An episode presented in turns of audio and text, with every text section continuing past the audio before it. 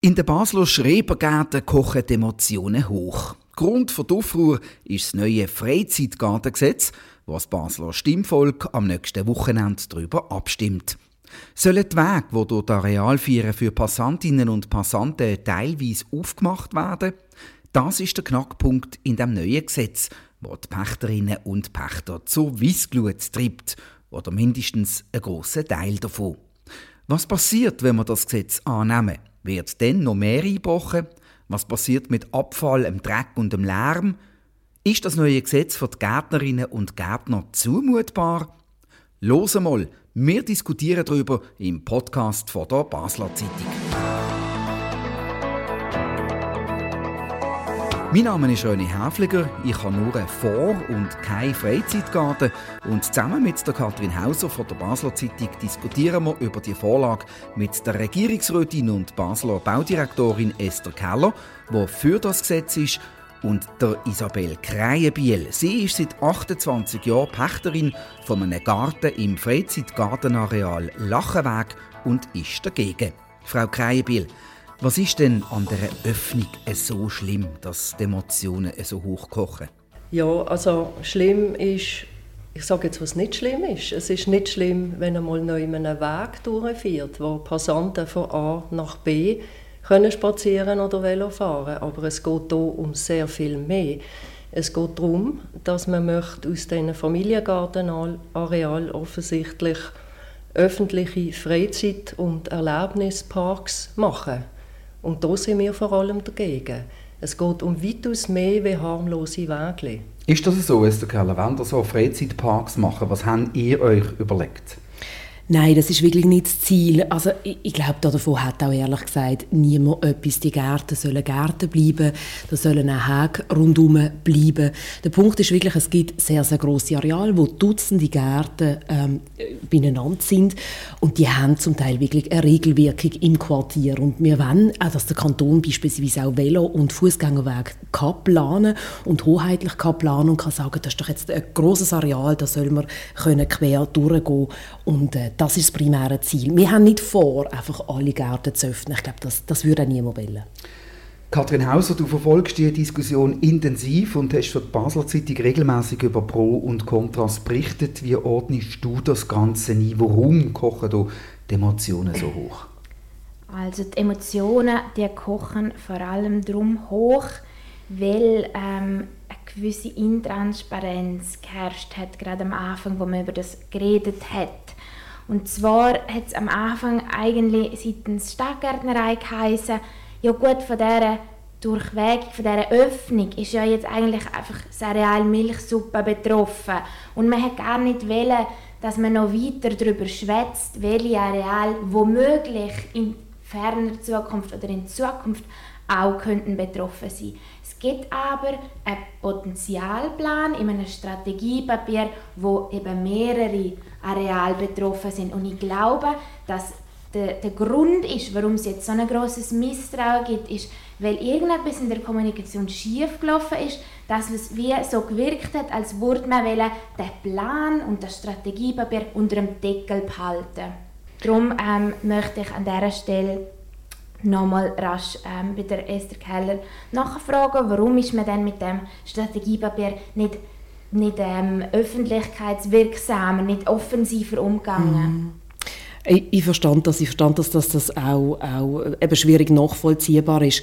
Ganz ehrlich, wir haben das ganze Geschäft, oder auch ich persönlich habe das ganze Geschäft unterschätzt. Es ist uns wirklich darum gegangen, mehrere Grundlagen zu erneuern, weil gewisse Grundlagen veraltet sind, zum Teil schon seit Jahren. Wir wollen die Freizeitgartenareale, weil sie uns wichtig sind, eben auch in Zukunft bringen, Grundlagen ändern. Und etwas davon ist eben, dass wir sagen, die grossen Gärten, die, da müssen Wege durch möglich sein, das ist Teil von dieser Strategie. Also ich glaube, wir hätten früher noch müssen sehen, dass das Sorgen macht und noch transparenter kommunizieren. Da gebe ich Ihnen absolut recht. Frau ähm, Kreibel, wie kommen Sie auf die Idee von einem Freizeitgartenpark? Also von einem, von einem Funpark schon fast hat das tönt, wenn, wenn ich Sie höre reden, weil ich habe die Unterlagen doch sehr genau studiert und bin selber nie auf so eine Idee jetzt gestoßen. Mhm. Ja gut, ich habe mal in das 25-seitige Strategiepapier hineingeschaut, das die Stadtgärtnerei hier ausgetüftelt hat, ja schon Ende letzten Jahr. Und ich meine, wenn ich das anschaue, dann sehe ich öffentliche Begegnungszonen, ich sehe öffentliche Spielplätze und diverse Wege. Also für mich ist das ein bisschen überspitzt vielleicht ausgedrückt, aber doch schon fast eine Vergewaltigung von diesen Familiengartenarealen. Ja. Aber die Stadtgärtnerei würde ja den Unterhalt von diesen Spielplätzen übernehmen. Hat ja auch etwas Positives. Wieso? Was soll da positiv sein? Ich meine, es ist ja so, dass bisher die Vereine gewöhnt sind, äh, die Verantwortung für die Areale zu tragen. Also die Vereine, äh, und das heißt wir Pächter, wir pflegen die Areale pflegen. Also wir haben bisher noch immer unseren eigenen Dreck weggeputzt und nicht öffentlichen Dreck. Also wenn man jetzt Zusatzaufwand schafft in Form von öffentlichen Einrichtungen, ja, dann sind das eben Zusatzaufwände, wo dann die Stadt würde übernehmen. Aber äh, eine Erleichterung für uns ist das nicht. Alles andere machen wir ja wie bisher selber. Also wir haben dort andere Signale bekommen von gewissen Vereinen, die gesagt haben, es ist schwierig für sie, Spielplätze zu unterhalten, eben finanziell, aber auch vom Aufwand her, aber beispielsweise auch die öffentlichen Toiletten.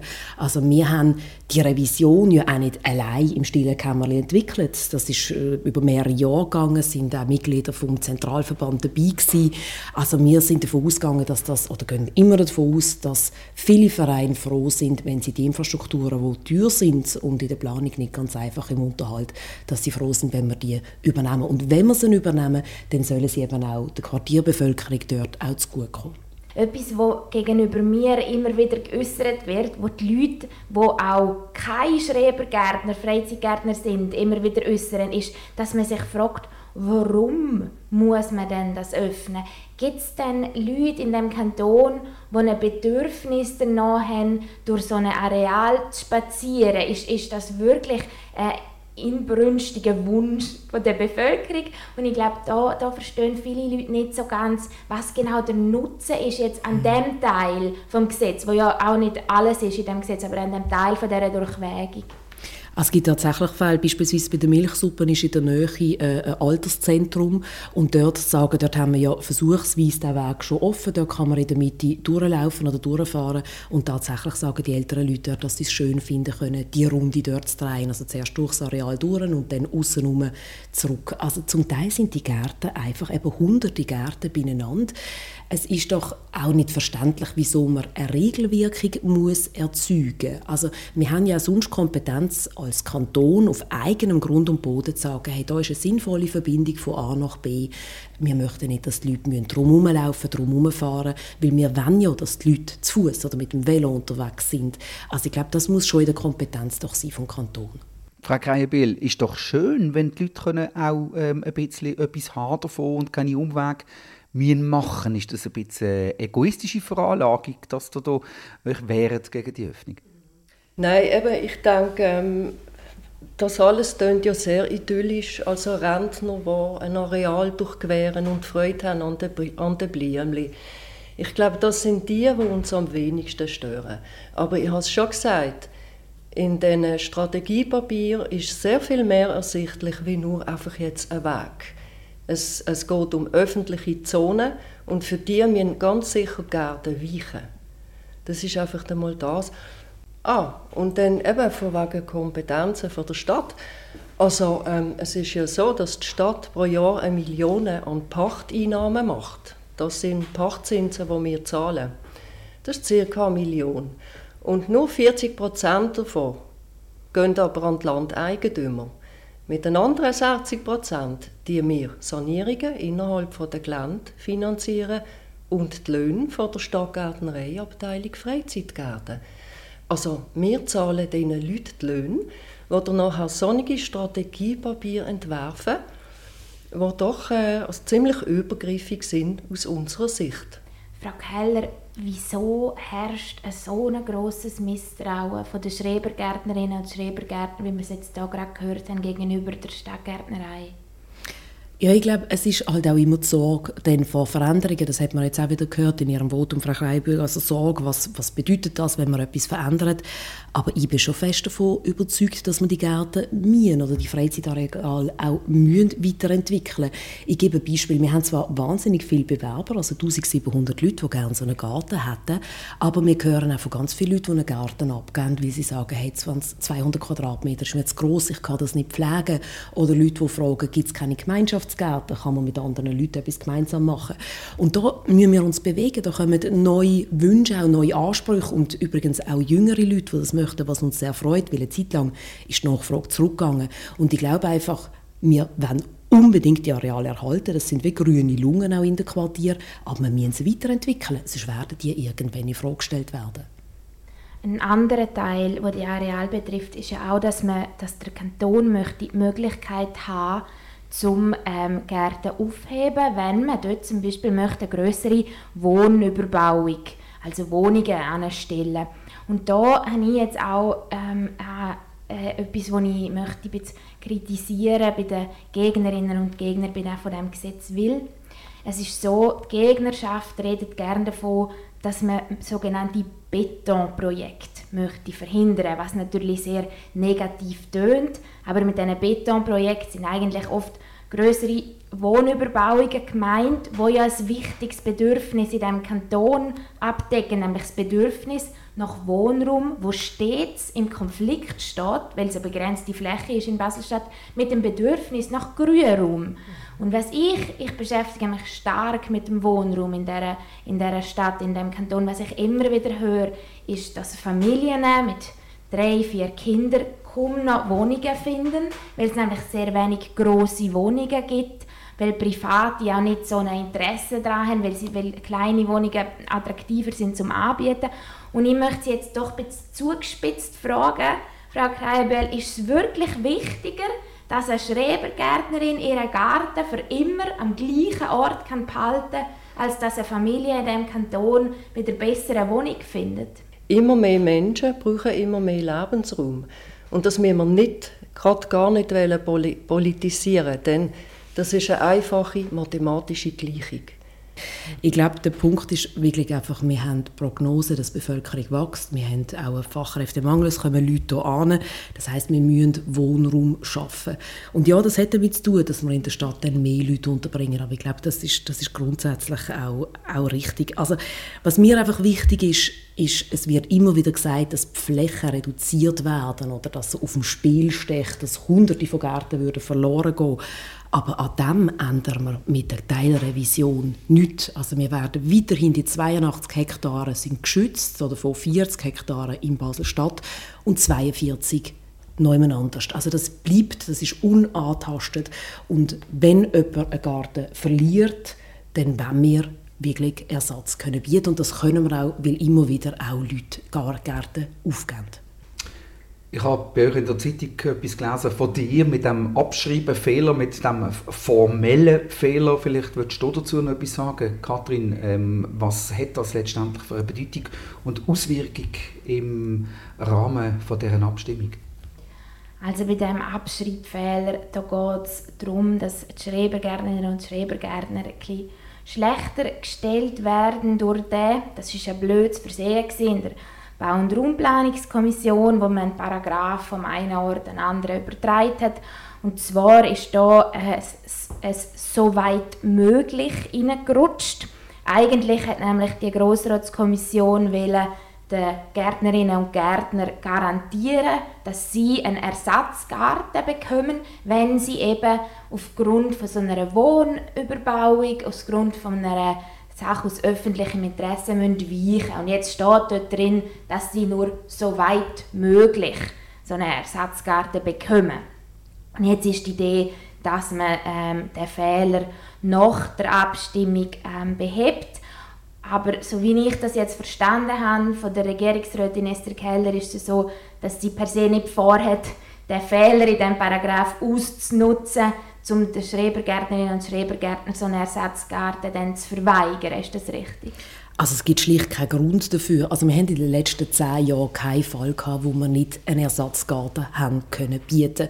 Weil wie gesagt, es werden immer wieder Ersatz, äh, werden immer auch wieder Gärten frei, Leute, die zu alt werden oder keine Zeit mehr haben dafür und dann können wir die Gärten jemand anderem geben. Was in der Vergangenheit wirklich einfach schwierig war, ist, in gleicher Qualität, weil das ist auch ein die Frage, was bedeutet das? Wenn man vorher einen Äpfelbaum auf seiner Parzelle hatte oder man hat Hanglage oder irgendeine spezielle Situation und wir müssen einen Ersatzgarten in gleicher Qualität bieten, dann wird das einfach sehr, sehr schwierig. Das können wir dann fast nicht garantieren. Aber wir wollen ja, also die Flächen bleiben bestehen, wir wollen ja Pächterinnen und Pächter, wir, wir lieben die Freizeitgärten auch, wir wollen die nicht weghaben. Das heißt, wir möchten immer Ersatzgarten können bieten solche formelle Fehler wie jetzt der mhm. ist wahrscheinlich genau eben das äh, Gift, das mm, bei euch das Misstrauen auch hervorruft insgesamt, Frau Geibir. Das ist einfach einer von diesen Punkten, ja. Und ich finde es irgendwie auch noch seltsam, also wir Gegnerinnen und Gegner von dem neuen Gesetz, wir kritisieren unter anderem ja genau diesen Punkt, äh, eben die Formulierung nach Möglichkeit oder wenn möglich. Äh, seit Monaten kritisieren wir das. Und wieso merkt man erst jetzt, mitten während der Abstimmung, oh, da ist ja ein Schreibfehler passiert. Also das Fehler passieren kann ich nachvollziehen, ich mache auch welche. Aber wieso merkt man das erst jetzt, wo ja auch einige Leute schon abgestimmt haben? Aber rein inhaltlich macht es ja gar keinen Unterschied, weil wenn es nicht möglich ist, dann geht es eh nicht. Eben, das, das habe ich mir auch überlegt. Also prinzipiell, also jetzt auf dem Papier, ist es für eins natürlich vorteilhaft, wenn man das streicht, das nach Möglichkeit. Das ist auf dem Papier vorteilhaft. Aber Papier ist geduldig. Oder? Und ich habe einfach das Gefühl, ähm, die heile Welt mit den freien Gärten, die existiert so nicht. Wir haben gesagt, eben, es sind 1700 Neuanmeldungen auf der Stadtgärtnerei.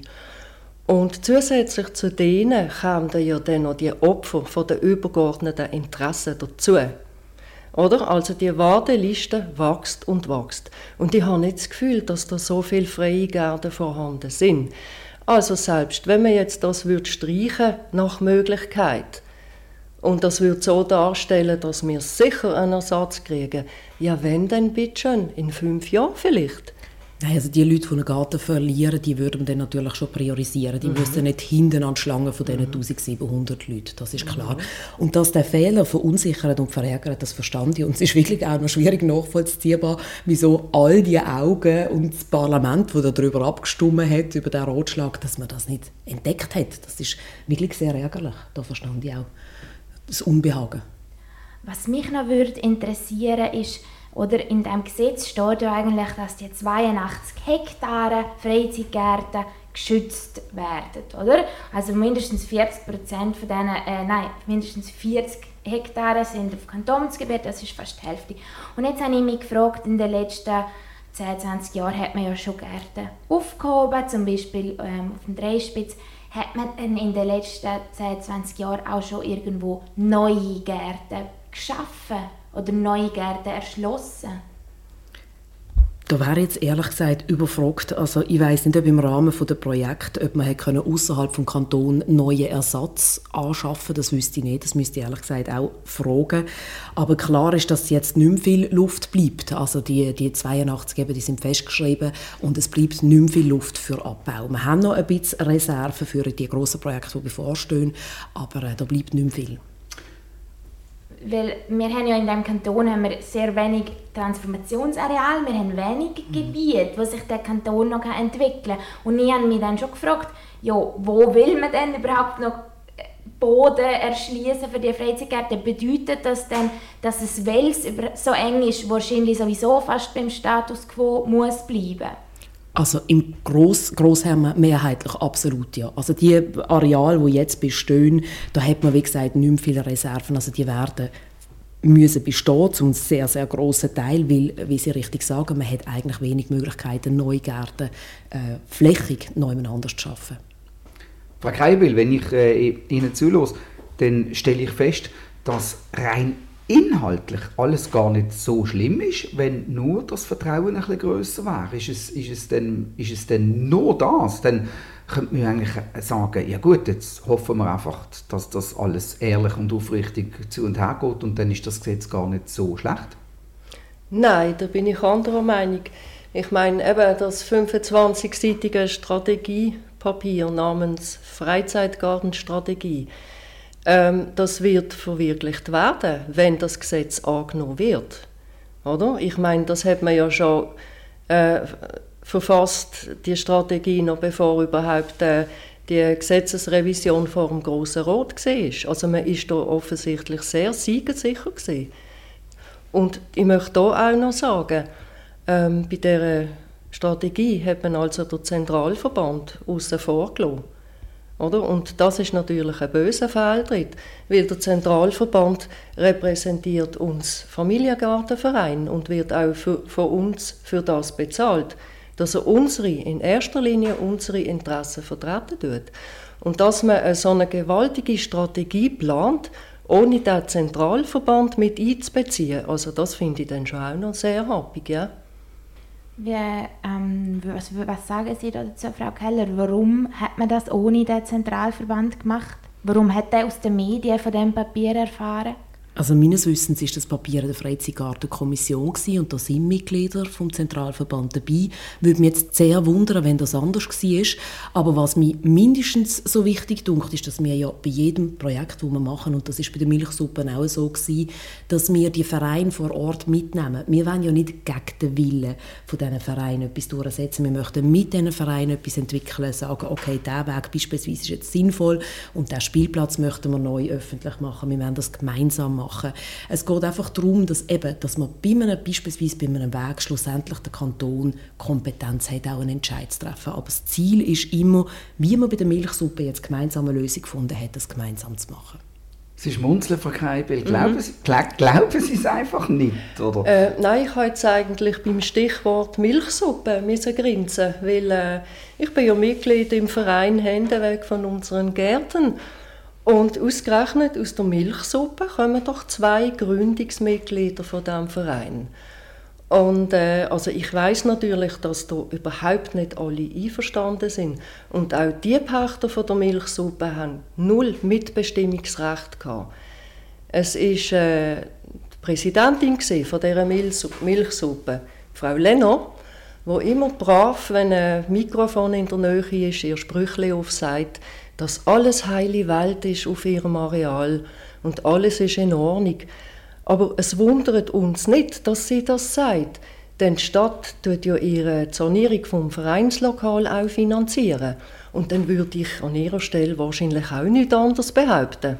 Das finde ich jetzt ein bisschen respektlos, Frau Kreienbühl. Und also, wie sich Freizeitgartenvereine intern organisieren, also da wollen wir nicht auch noch übergriffig werden als Staat. Ich glaube, die Vereine müssen sich selber organisieren. Wir können nicht jede einzelne Pächterin, jeden einzelnen Pächter abholen. Wir arbeiten mit dem Vorstand zusammen, wir arbeiten mit den Präsidenten zusammen und dort entwickeln wir die Sachen aber gemeinsam entwickeln. Mhm. Aber es ist Ihnen schon klar, dass eigentlich äh, keine Präsidentin oder Präsident so schwerwiegende Entscheidungen im Alleingang treffen darf. Also in unserem Verein würde es so etwas nicht geben. Normal wäre dann, dass man eben eine GV, eine Mitgliederversammlung macht und der Mitglieder das Projekt vorstellt und sie lässt abstimmen. Aber sicher nicht im Alleingang. Ich finde, das ist eher respektlos, wenn das jemand, äh, eine Präsidentin den Mitgliedern gegenüber so praktiziert. Das finde ich jetzt respektlos. Gut, kommen wir doch zu einem respektvollen Schluss. mein Vorschlag ähm, wäre jetzt, dass ähm, beide noch einmal einfach so in 15, 20 Sekunden ganz kurz die wichtigsten Argumente zusammenfasst. Und weil Sie, Esther Keller, eher Medienprofi sind, würde ich sagen, hat Frau Kreibel noch ein bisschen Zeit zum Überlegen. kurz auf den Punkt gebracht, warum, warum soll man am nächsten Wochenende bei dieser Vorlage ein Ja in die Urne werfen? Also ich würde mich wirklich sehr über ein Ja an der Urne freuen, weil es für uns eine Bestätigung ist, dass wir in die Freizeitgärten sollen investieren, in die Weiterentwicklung investieren, die weiterhin so attraktiv behalten, dass sie eben auch in Zukunft attraktiv akzeptiert sind in der Bevölkerung, weil schlussendlich ist es auch Geld von uns allen, Steuergeld von uns allen, wo dort investiert wird. Frau Kreibil, warum soll man ein Ei in die Turne legen? Mhm. Eben, weil ja keineswegs nur Steuergelder investiert werden. Ich habe das gesagt, äh, wie viele Pachtzinsen da reinkommen und es ist einiges, wo wir Pächter selber finanzieren müssen. Und äh, ja, es gibt genug Nacherholungsgebiete und öffentliche Parkanlagen, man muss nicht Zugriff nehmen auf unsere Familiengärten. Und sie werden weiterhin attraktiv sein. Das zeigt ja schon die lange Warteliste. Gut, und damit wir definitiv einen persönlichen Abschluss haben, Frau Kreibil, was wächst im Moment am besten in Ihrem Garten? Kakteen. Kakteen. Wunderbar. Esther Keller, was ist Ihr Lieblingsgemüse aus dem Garten? Ah, Zucchetti. Zucchetti, gut. Katrin, bei dir? Cherry-Tomate. Gut. Ich entscheide mich für den Schweinshals. mit dem Garten nicht viel zugeben. Okay, vielen Dank Esther Keller und Isabel Kreienbiel und der Katrin Hauser von der Basler Zeitung. Das war «Los einmal», der Podcast von der Basler Zeitung. Jeden zweiten Freitag neu auf batz.ch und überall, wo es Podcasts gibt. Uns hat es gefreut, sind ihr dabei gewesen. Kritik, Lob, Anregungen oder Fragen zu «Hören mal» via E-Mail an podcast.batz.ch. Wir freuen uns auf übernächste Woche. Bis dann allerseits eine gute Zeit und viel Freude.